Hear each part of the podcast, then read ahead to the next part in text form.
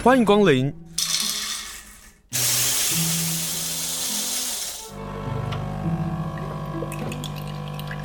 今天的盛情款待，请享用。那他们希望所有的这个第一次接触呢，是要快乐和不要让孩子害怕的。将来你对这个地方是一个好的印象，有一个美好的回忆，你未来想要养狗的时候，你自然而然会想到这个地方。打破过去我们觉得啊，里面的狗狗好可怜哦，好悲情哦，那所以那我们把它救出来。可是这样子的领养，它是一个情绪性的，它没有教育意义。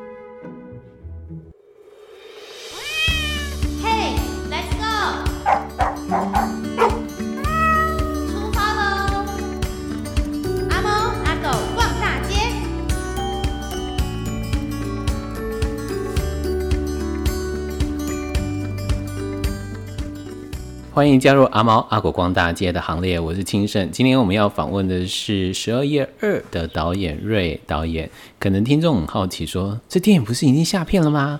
为什么还要访导演呢？那你为什么不在片子上映的时候访他呢？有有聊到，我们有聊到，但真的很抱歉，就是我我自己的时间忙的关系，我没有去看这部电影哦。但我觉得，就是因为电影下片了，未来应该会上市吧？哎、欸，会，就是大概在现在是下片跟上呃第四台未来，因为我们应该会在未来电影台，还有中华电信的 MOD 一些串流，对，会会可以看得到。所以说现在在做一个中间的过渡期，未、嗯、未来如果可以看的时候，我们会在官方网站跟大家讲。大概何时？应该就这一两个月的事情。这两个月，对对对，好，那就刚好就在这一两个月的时候，请大家密集的听这一期的访问。对，就在这个过渡的中间，我觉得有一些东西，也许你没有看过，也许你看过。那我就从一个没有看过的角度来谈，因为我知道导演在拍这个电影的时候，拍这个纪录片，有一个想法，想要谈教育。对我来讲，这个是接下来要做的，或者是说。台湾这几年，我自己发现，台湾对动保议题好像突然有点像是熄火了。对，大家对这个有有那个熄火的感觉，但那个熄火不一定是坏处。可是我会希望那个熄火的当下，是我们可不可能还一同来关心，我们如何把我们动保的观念继续执行下去，继续做下去。那在十二页二当中就谈到了这些东西哦，因为。你是希望说，在这个纪录片将来的延伸是作为一个教案的平台，嗯、可不可以跟大家来谈谈一下？因为接下来我想，它不单单只是上了未来，上了 MOD，我想你应该还有一些计划要做。嗯，哎、欸，我自己其实是因为要做这个纪录片，然后也在过程中认识了很多在做动物保护教育的朋友。一边做研究，我自己非常的好奇，说动物保护教育应该要怎么做？嗯，怎么样系统性的进入校园？那发现了很多的困难，就是第一个就是动物保护，它在过去没有非常的被重视的情况下，学校自然也就不会重视，然后也不会考试，对，嗯、所以它它有点像是一个通识课程，就是啊，孩子们应该要知道它是一个很重要的议题，但它不会考试，所以它。我们在奥地利做访问的时候，他们提出了一个说法，是说动物保护它不是一门科目，它是一种生活的态度的养成。对，那所以说它就不应该是在某一堂课上，它应该是生活中自然而然的，大家互相了解、学习和彼此影响。然后再加上它现在因为在台湾还发展还没有很成熟，就是动物保护的教育还没有很成熟，所以会。没有办法，好像在每一个学校的某一个时段或某个时数很固定的这样子上，通常是某一些老师他有兴趣，他就在课堂上带给孩子一点这种观念。但是我想要的是很确定、确实的、系统性的去设计，说，哎，你在几年级的时候要上几几小时这个课？几年级的时候你要了解什么？几年级的时候你要干嘛？国中、高中还有国小，可能都会需要这样的课程。所以我们后来去访问奥地利的原因，是因为想跟他们学习动物保护应该怎么做和养成。我们去拜访了一个动物福利学校，在纪录片里面就有出现这个段落。那那个学校呢，它并不是直接接触学生，它是在做教案。他做教材的。所以进去那个学校呢，他有很多的老师，很多的专员，可是他们都都在写教材，动物保护的教材，一本一本的。嗯，几岁到几岁的孩子可以上这一本？那你会发现他那个教材呢，他会在什么样的老师可以上呢？什么都可以。音乐课、体育课、英文课、国文课，你说就一个学校在做这件事情？它其实就是一个 NGO 啦，就是一，它叫它的名称叫做动物福利学校，是，而其实它是一个做教材的机构，然后那些教材会由这些专员呢去跟科学家还有动物行为的专家仔细的做研究和讨论，嗯，配上很精美的插画还有设计，所以你在音乐课你可以唱唱跟动物相关的歌。歌词里面或者什么有一些动物这样，那美术课可以画一画动物的家应该长什么样子，然后它在我们家的哪里之类的，嗯，对，然后里面有什么？比方说一假设它是一只仓鼠，它里面它的家长什么样子？它是一只狗、一只猫，它长什么样子？然后到大一点的孩子呢，他可能又有他在他可以念语文、英文课的时候可以念文章，对，等等的，所以他把它融入在每一个科目里。那我我看了之后，他就不会是单独的，就是说哦，我们今天来上课，我们来上的是动保教育课或者生命教育课这样。对，他甚至连数学课都可以上。这只狗狗它对应人类的岁数是几岁？哦，对，它岁数可以这样，数学课可以这样上，嗯、所以它是融入在你的生活之中，自然而然。然后我也有前几天在那个 Clubhouse，嗯、呃，有听一个在加州的志工讲说，我们就很好奇问他说，嗯、你们的动物保护是怎么上课的？在学校，他说我们在大一点，比方说高中的时候，会有一些职业生涯的规划，所以会请很多的兽医师，还有什么动物管制人员、捕犬员，是嗯，还有呃的行为训练师等等的这些跟动物相关的来讲工作内容是什么？那为什么他们要做这些工作？所以他不知不觉他也在教动物保护，对对，很好玩。就他不会是僵化的方式去谈这件事情，因为我们比如说数学就上数学课，英文就上英文课，可是大家没有想到的是它可以融合。可是在美国或是奥地利，嗯，他们做法就是把它融合在平常的科目当中。对，因为这种叫做……那我们去买他的教材可以吗？其实可以耶，但是我们老师愿不愿意教？还有我们老师会教吗？对不对？哦、你看现在其实我们在动物保护遇到一个问题是，老师他其实他从小到大的历程，他也没有学过动物保护，嗯，因为我们要从头开始建立养成嘛。那这些老师他会怎么教？他其实有兴趣教，他会用他的直觉还有生活经验来教。有的时候他不全然是正确的，嗯，那你在教的时候，你就呃可能会给孩子比较狭隘的观念。那我们就会觉得这个教案的制作呢，它不只是在教育孩子，它同时在给老师观念。嗯，所以当我设计一堂呃几年级的孩子在国文课可以上什么文章的时候，我会给老师先备知识，就是你在上这你在使用这个教案之前，你先了解了什么，哪一些观念是你可以带给孩子的，你可以怎么引导他们讨论，你可以怎么样给他们试着给他们一些作业，回家学习，这些都。包含在整套的教案里面，所以它是一等于是一个老师的手册。嗯，对。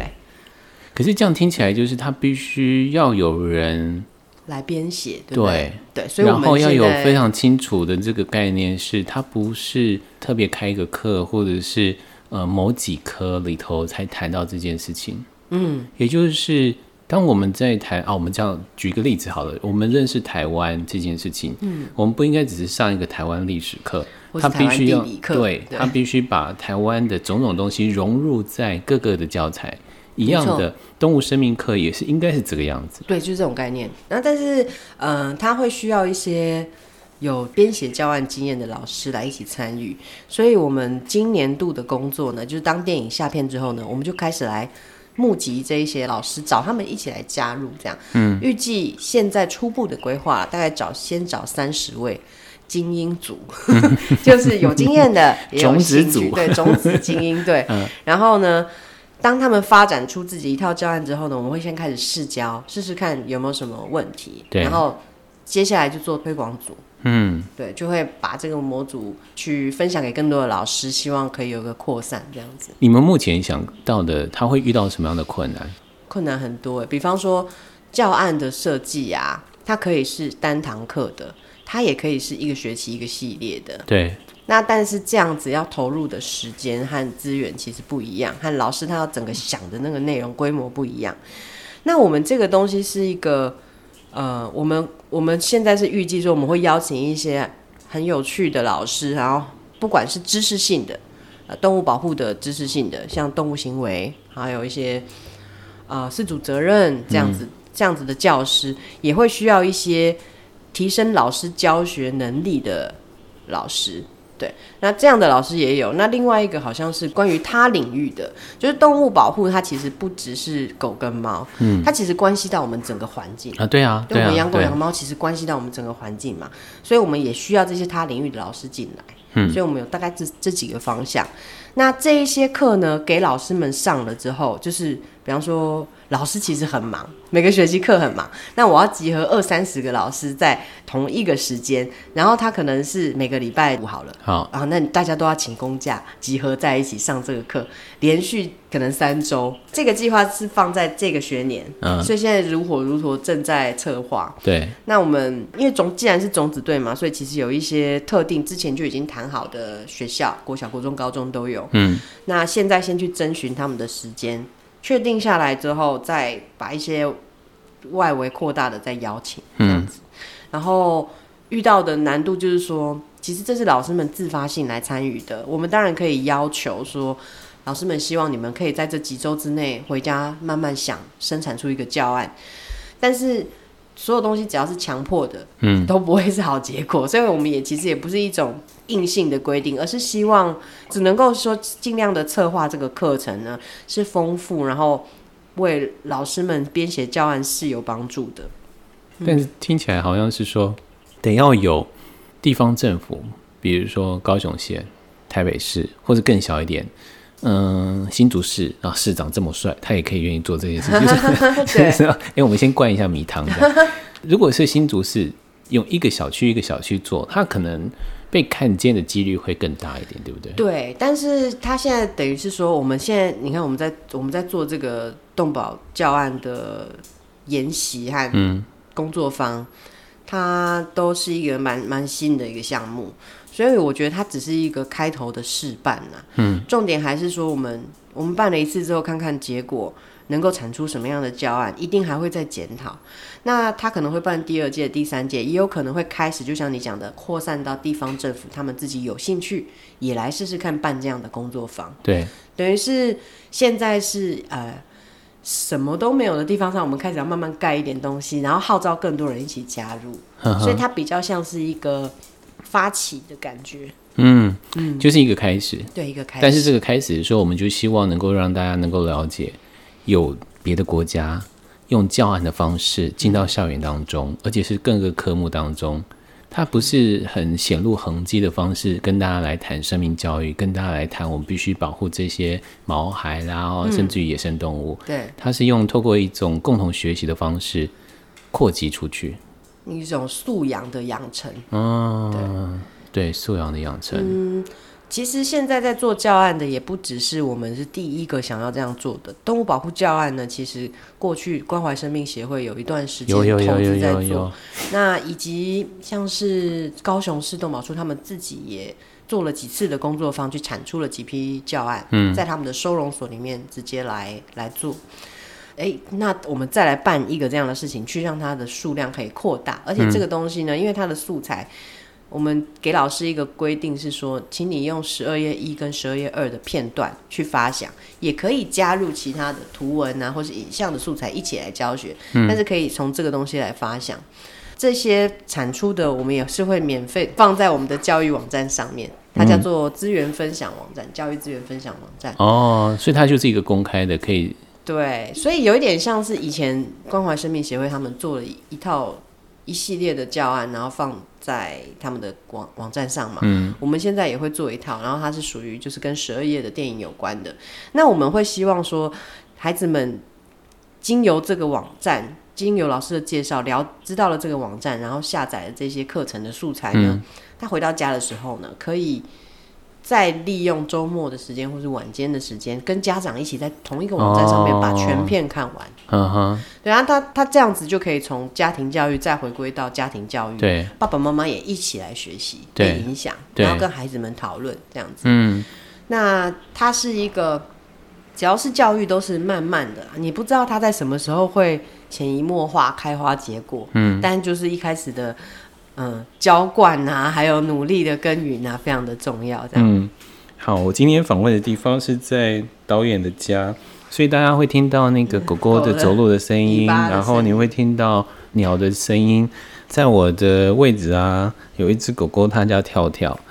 他好好玩哦，他一直不断过来说：“你摸摸我，你摸摸我，快点，你摸摸我，快一点，你摸摸我。”然后他会含情脉脉的看着我，哈 哈说：“你摸摸。”用鼻子顶 顶你的手，一直不断的抵我哦。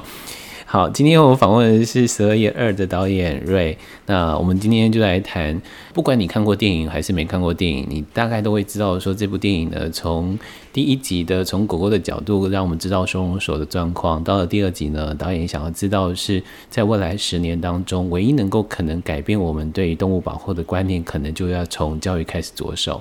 刚刚提到的是奥地利，在日本你们好像也有一些收获，对不对？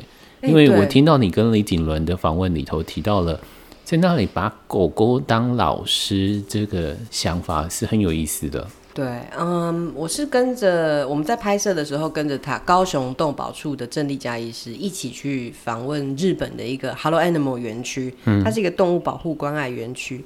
那我不知道大家有没有注意到，从二零一五年开始到现在呢，其实台湾的收容所陆陆续续有在。呃，新建或是改建成新式收容所的这这个，嗯呃，不同的计划，每一个县市不一样的时间点，但是都有在进行中，有的进行了，有的没进行啊。那高雄是最早把旧的燕巢园区，燕巢园区过去呢，也像你在十二月第一集可能园林收容所那样看到的这种形象，铁皮屋，然后很多的很多狗狗身处在同一个空间里，好像暗暗的。哦，脏脏的这种感觉。嗯，那在二零一五的时候呢，他们启用了一个新的新式的燕巢收容所，他们重新盖了一个园区，就在原本的园区的腹地那里。那这个新式的收容所呢，硬体提升了，狗狗可以住的空间呢比较宽广了，整个像是光线啊，还有环境变得比较明亮。但是当它还是一个五百只的集体收容的时候，它还是免不了会有气味，嗯，然后狗狗汪汪叫，然后狗狗可能彼此互相不爽，嗯、或者冲突的时候，或是很紧张，狗狗很紧张的状况是难难免的，因为你想看五百个人挤在一个空间里面，那小孩子来这里做校外教学的时候，我就曾经侧拍过啊，嗯，那也有在纪录片里面也会看到，就是他们进来的时候就呃好臭哦，然后。啊，它好凶哦！不要摸，会咬，就是会有这种反应。嗯、那尤其它是一个校外教学，所以它一个班呢，可能几十个人，那老师可能就是两三个，他其实没有办法一对一的慢慢的讲解这里是怎么回事，为什么发生这些事情。动保处的人员在讲解的时候，因为他们的身份是兽医、嗯，所以他的讲解会非常的不是用小孩子可以听懂的语言。对，那他就会讲说，这里是我们下狗的地方。什么什么叫下狗？小孩子怎么会知道这是下狗？所以呢，哦，我就我们就发现了这个问题，就是现在的收容所，即使它新建改建完成了，但是这整个过去的这种流程，它真的可以有教育的意义和目的吗？嗯、可以达成这个目的吗？所以丽佳就去参观了这个日本的教育园区呢，他就发现，在里面呢。他们所有的设计都是让孩子们体验，而且在这里跟所有动物的接触都要是一个快乐的感觉。所以其实那边根本不是一个收容所，它是一个呃陪伴犬的学校。他每天会工作三次，一次十五二十分钟。嗯哼。然后狗狗出来十五到二十分钟。狗狗会出来跟人打招呼和接触，然后看他如果他想要休息的话，他也可以休息。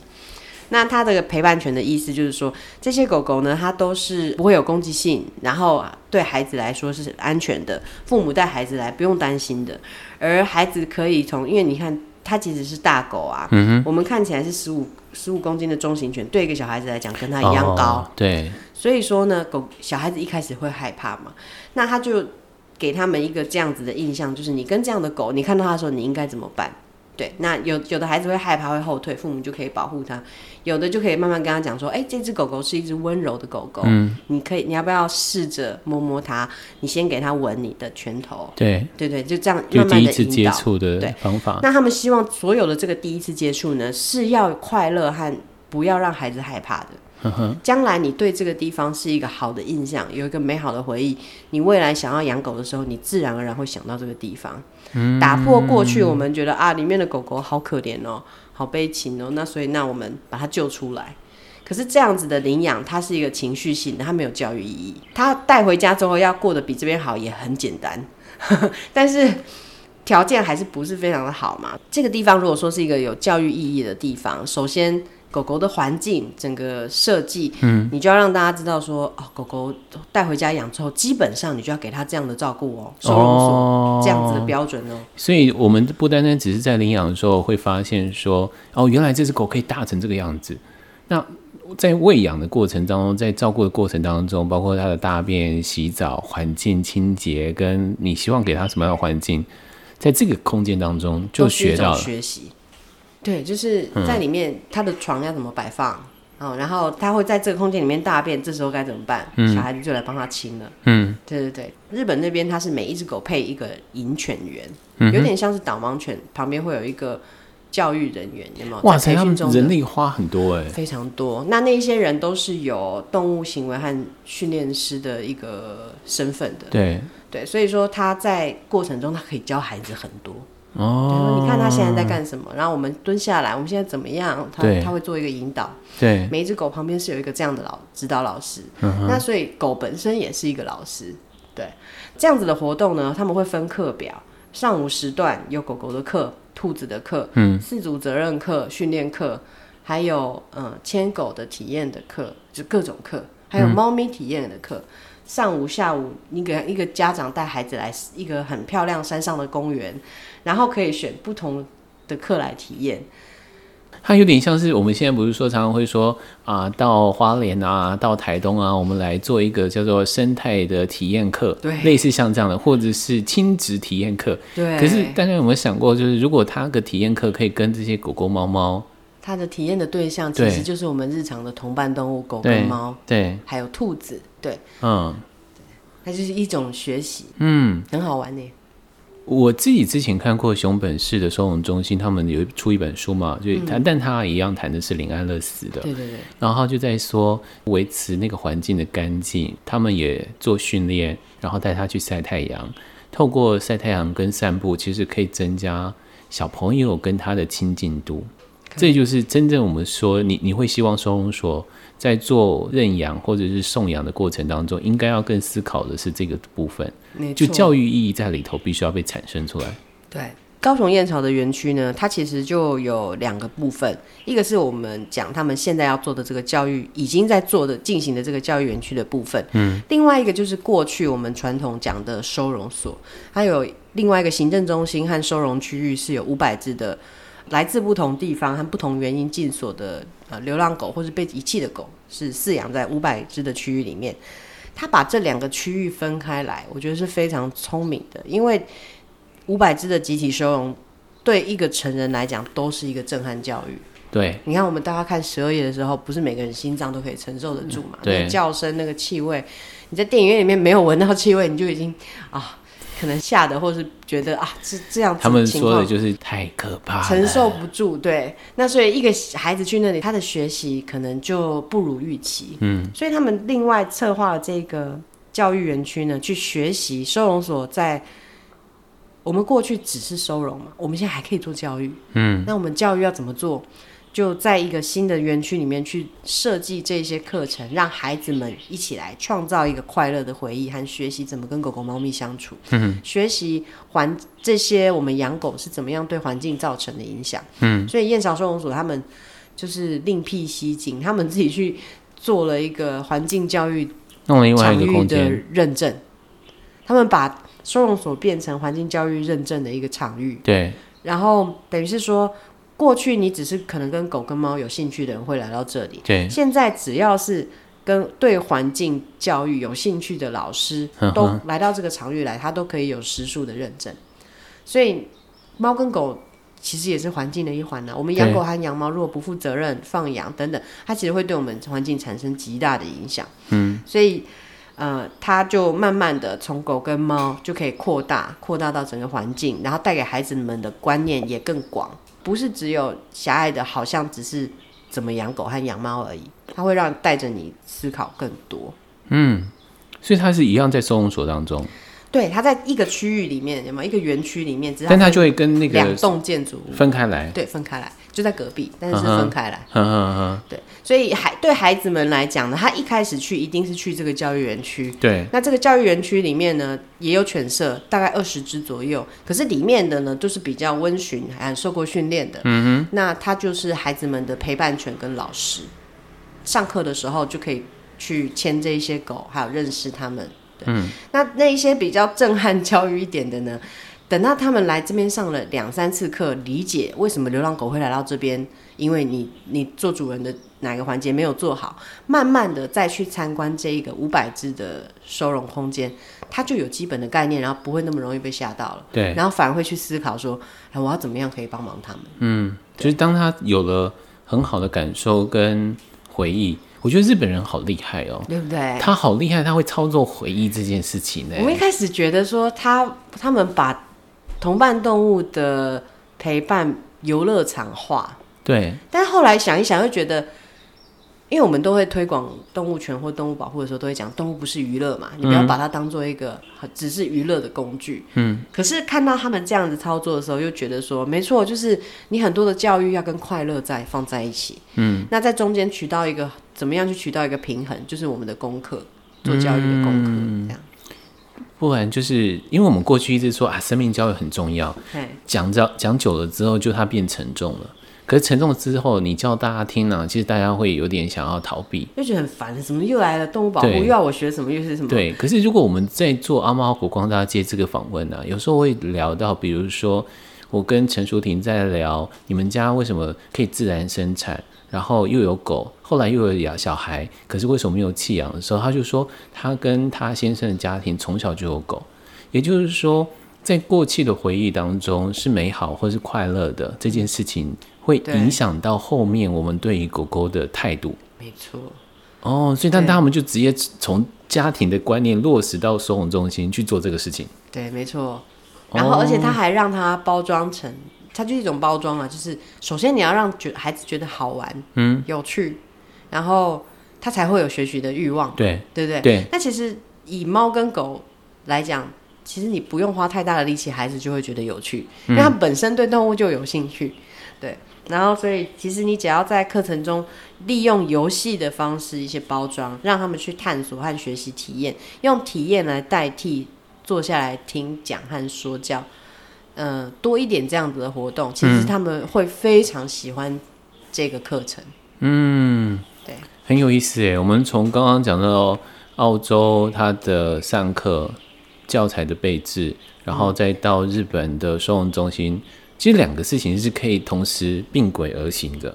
如果当我们看到说一个从学校，然后甚至于学校办这种体验课程，说到收容中心，收容中心那边如果做好的时候，它也可以承接，嗯，它就会变成这样的充实课程当中去理解我们，不管我们在谈动物保护或者谈保育好了哦，都回到一个生命跟我们这些这些生命跟我们之间的这个关系，嗯。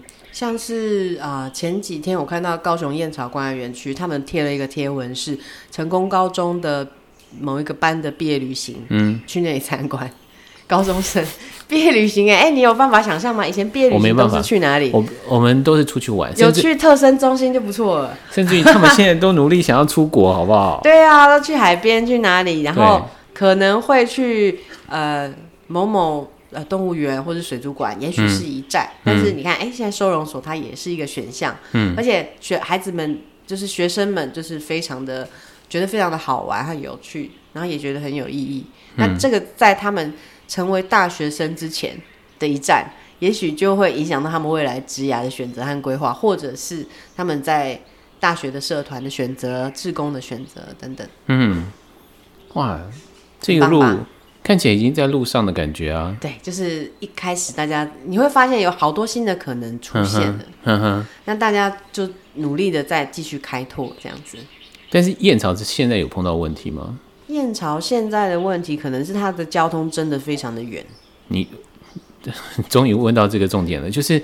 你知道，就是大家会觉得它有点远，比如说，好，就花莲县的未来的收容中心在凤林，于是有人就在质疑说，凤林啊，凤林从市区到凤林镇大概有四十分钟的路程，嗯，他们就说四十分钟对于一般人来讲就是会觉得很远。欸，燕巢差不多，从高雄市到开车到燕巢差不多四五十分钟，对，就差不多这个距离。对，可这这个四五十分钟真的会影响到人会不会去哦？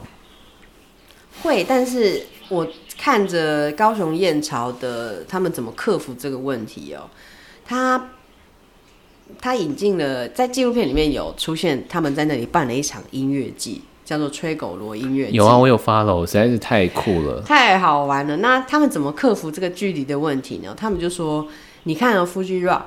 或者是一些音乐季，嘛，他们都在一些交通很难抵达的地方，都在山上啊。可是人们会像蝗虫一样涌进那里，就是每到那那几天，对，大家就像约定好一样涌进那里，然后开始享受音乐和享受在那里的时光。管你刮风下雨，他穿着雨鞋要，你要爬，我都要爬过去这样。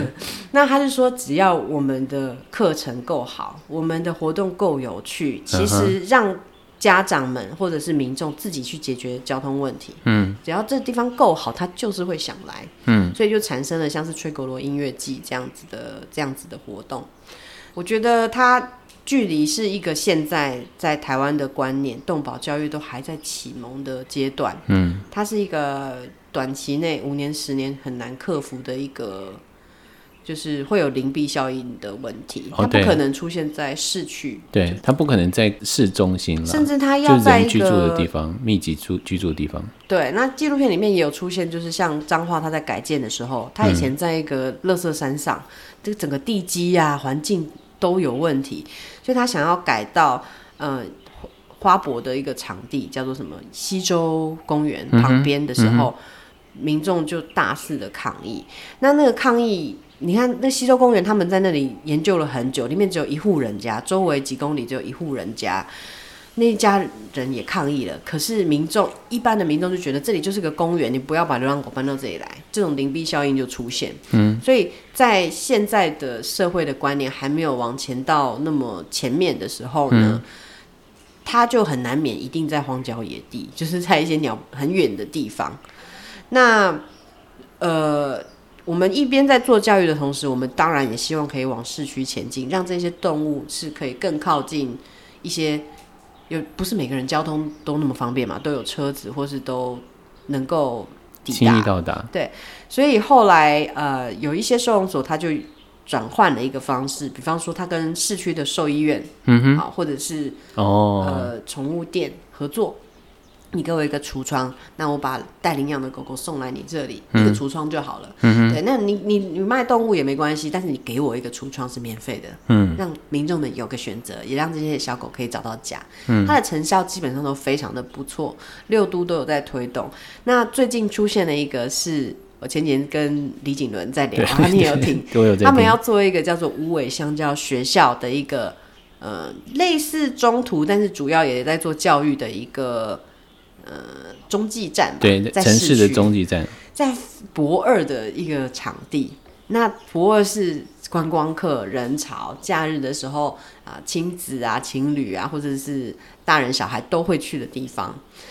我就非常的期待，说这样子的空间出现在博二会造成什么样的。会创造一个什么样一个新的、令人期待的很多的故事？嗯、呃，新的机会或者新的故事。对，因为锦伦那边的想法是说，比如说他一楼、二楼，他就会放狗狗、猫猫。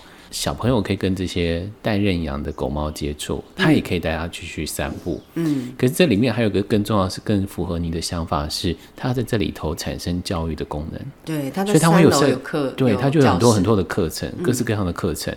从课程当中试着可以跟这些狗狗猫猫产生更多的连接，那它就会变成我们刚刚一直在讲的那个回忆，它就变成一个回忆的制造所。对，它的。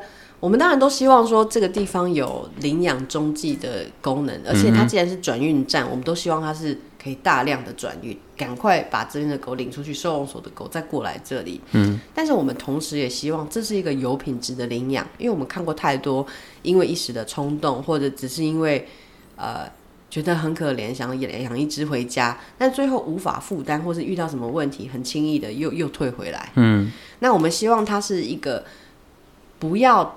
退回来，而且是高品质的认养，就是高品质，就是说，呃，狗狗、猫猫跟人的关系是亲密的，嗯、是好的。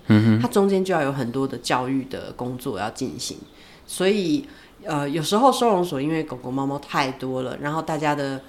在那里的专业其实也不是教育，是不是这样子的一个空间？无尾香蕉这样一个新的概念的空间，可以帮我们不只是做领养中途的功能，它也可以做到教育的工作。嗯，我就非常的期待。我想聊一个东西，是你们在奥地利里面看到的，我觉得这还蛮有意思的，就是动物收容农场。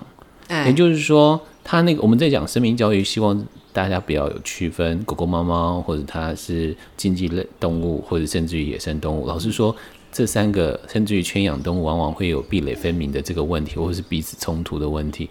可是你们在那里看到的动物收容农场啊，嗯、是所有动物都在里面的。你知道，它就是有点像诺亚方舟。对 对对，它有兔子，那个太有野生动物哎，那个太不可思议了，真的很不可思议。可是它会变成未来，比如说。距离四五十分钟，甚至一两个小时的地方的收容中心，它可以思考的事情，哎，没错，就是它增加的那个体验的可能性是更大的，对，好玩度是更增加的，对，那里甚至因为台湾现在类似那样体验的环境，其实是在观光农场，嗯，可是我们都知道很多观光农场的动物它是买来的，或者是它在娱乐的表现上更重于教育的功能。可是我们在奥地利那边看到的是，哦，救援的动物真的百百种。他们有那种，呃，你知道赛马的时候马都要训练嘛，嗯哼。可是有时候马受伤了之后，他就得退役。对。养马的的费用其实非常的高，是。所以他们有时候就选择安乐死。对。那他们就救援了一些这一些因为受伤而退役的一些赛马。嗯哼。他的呃这个 shelter 的，那好棒哦。的发起人其实是一个爱马人，所以他是从马开始做救援，然后再来就是我们看到，呃，火烧就是遭遇火灾的牛棚，烧伤的牛，以及呃，在希腊有那种，他们是说从希腊救援回来的驴子，他以前是背人上山。再下山，然后可能就有点像我们去泰国会骑大象，有没有？付一点钱，他就载游客上山下来的这这一批驴子，也被他们救援回来。那还有，甚至还有骆驼在里面看到浣熊，各种各式各样，因为不同原因被救援进来这个农场的狗，嗯，他们在这里除了得到生命。呃，最后一段生命时光的安养之外呢，他们还会开放园游会，就是让孩子们来体验这些不同的动物，当然都是比较安全性的啦。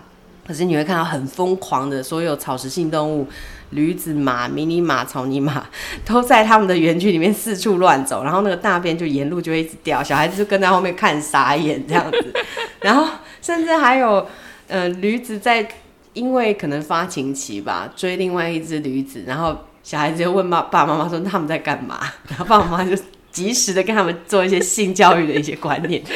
然后我们有问外国人的朋友说，哇，这外国人教育就特别开放。要是台湾的家长不知道怎么解释，他说也不是每一个国外的家长都知道怎么跟孩子解释，所以那个算是一个特例。嗯，就看到很多种很有趣的画面。那。孩子们还会就是我们在桌上吃薯条啊，或是一些午餐的时候，驴子就会跑过来跟你要薯条吃。小孩子跟他说：“不行，这不是你的食物。”然后把它端开，然后他们有他们自己的牧草的 buffet 区，可以把他们牵到那里去，他们去那里吃牧草。嗯，很有趣的一个地方。嗯，对。那我就是一直在很，其实我在拍这一段的时候，我觉得非常的担心，所以后来其实没有放很多，是因为。我很怕台湾的家长看到这么开心的状态，带着他们跑去一些观光农场玩，嗯，带着孩子去一些观光农场玩，可是它的意义是完全不一样的。对，所以后来呃觉得，可能再过一阵子台 台湾要到达那个阶段，可能还很远吧。慢慢的，对一些动物保护的观念要先建立建立。我觉得你开启了另外一个题目，哎，就是呃，我们不愿意谈的观光农场的这个问题。哎，然后从观光农场里头回头去思考，说我们这个观光农场到底是否动物，还是要否谁？嗯，还是否观光这件事情，我觉得必须要正本溯源的去看这个问题。像是我有朋友，他经过台南的一个休息站的时候，他就拍了一张照片给我，说：“为什么这里有草泥马？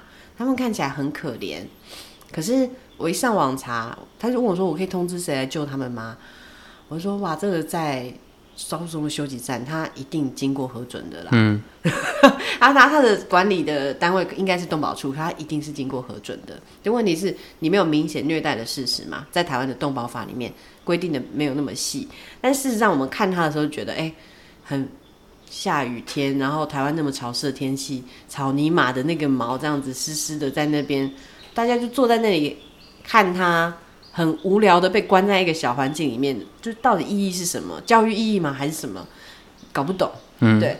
那可是，在现在台湾的对动物保护的观念的程度，以及台湾的动保法，我们社会还不到这样子的能力，可以去做一些思辨。嗯，所以，嗯，我们看到这样的情况，大部分时间都是爱莫能助，甚至很多的。家长会带孩子假日的时候，还是会去选择观光农场，是因为他们没有地方可以带孩子去。那去那地方，孩子高兴嘛？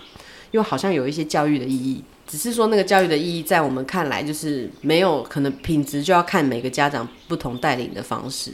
很希望说，也许未来从同伴动物身上，然后我们在学校里面做这样子的推广，同时也可以让孩子们。慢慢了解什么是经济动物，什么是展演动物，什么是实验动物，什么是野生动物。嗯，这些动物跟我们的关系是什么？这是过去台湾的教育里面一直都很缺乏的部分。嗯，所以一步一步来吧，还需要很长的时间。好，今天非常谢谢瑞导演跟我们来谈哦。如果我相信，我希望大家听完了这段访问之后，会回头想要说啊，对。我为什么没有去看 《十二夜二》？十二夜二真的不恐怖，真的不恐怖哦。因为他谈的这些东西，我们今天呃，因为也下片了，然后还有一些进展，我们把过去这一阵子的进展也跟大家一五一十的报告，然后也。嗯让大家能够了解，说导演到了这几个地方的拍摄，我们抓了几个题目，让大家能够了解我们在整个动物教育的过程当中，或者在这个环节里头，我们可以做哪一些事情。今天非常谢谢瑞导演接受访问。你知道为什么要结束吗？因为你的猫跑出来了，他说。哎、欸，时间到了，他告诉我，对，他告诉我说时间到了，然后也要非常谢谢跳跳，跳跳，跳跳，跳跳，跳跳今天一直不断的说摸我，摸我，摸我，快点摸我，赶快录完，赶快录完。你知道你是第一个 在我们在做访问的时候居然不给我睡觉的狗狗哎，对他，他通常不会睡觉，他会在旁边一直看着你，然后一直摇尾巴，然后咚咚咚咚。对，他刚刚好不容易已经趴下了。然后我就想说，你可不可以睡觉？你要乖乖睡觉，好好休息，这样子。除非我们录到大概差不多两个小时，太久了。跳跳，早点睡觉，好不好？好吗？好吗？好，今天非常谢谢大家收听，谢谢清顺，好，拜拜，谢谢观众，拜拜，拜拜。